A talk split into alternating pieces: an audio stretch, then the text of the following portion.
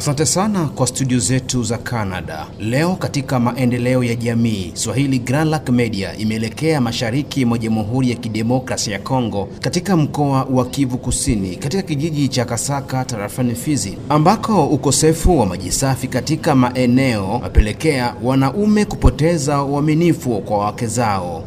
Leo tumezungumza na mkuu wa kijiji hiki Hussein Saidi ambaye ametutolea sababu mojawapo. Nakosa wakati mwanamke anamkia mtoni kwenda kuleta maji, akichukua muda mrefu, basi bwana ndani ya nyumba anakuwa na wasiwasi kuona labda huenda anakuwa na programu za kukutana na, kukutana na wanaume wengine huko mtoni. Wanawake kwa upande wao wanatupilia mbali shutuma za waume wao na kusema kwamba ikiwa hayo yanatokea ni kutokana na urefu wa njia wanapokwenda kushota maji.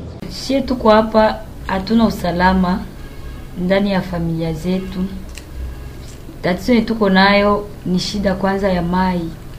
Mai iko mbali, huko unajikuta unaamka asubuhi, unataka enda kushota mai, unaenda shota mai, unafika kule unakawia sana, unaacha bwana mkitanda juu ulitoka asubuhi sana. Sasa unakawia vile, yeye kule na saa zingine ulikuwa kubinini banaume na inakia fujo, inakuwa fujo. Hata umwambie ulikuwa kumai, jana, wazi wengine mawazo yenye si hatu kwa ndio tatizo tuko nayo. Serikali ya Jamhuri ya Kidemokrasia ya Kongo yaonyesha ya kuwa mapigano yaliyodumu maeneo hayo kwa muda mrefu yalichangia kwa ukosefu wa miradi ya maendeleo. Ifahamike kwamba mwishoni mwa mwaka 2018 shirika la Saf Energy imeanza chimbua visima vya maji safi na kusema kwamba maji hayo yataanza kutumiwa katika mwaka huu wa 2019.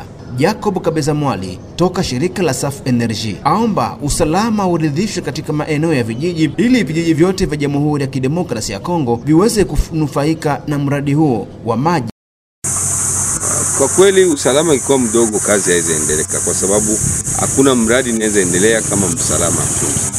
Na kwa hiyo hatuna hofu mingi, kwa sababu tunajua government inaendelea kutia usalama kila mahali. Mradi wa maji safi katika maeneo hayo wapokelewaje?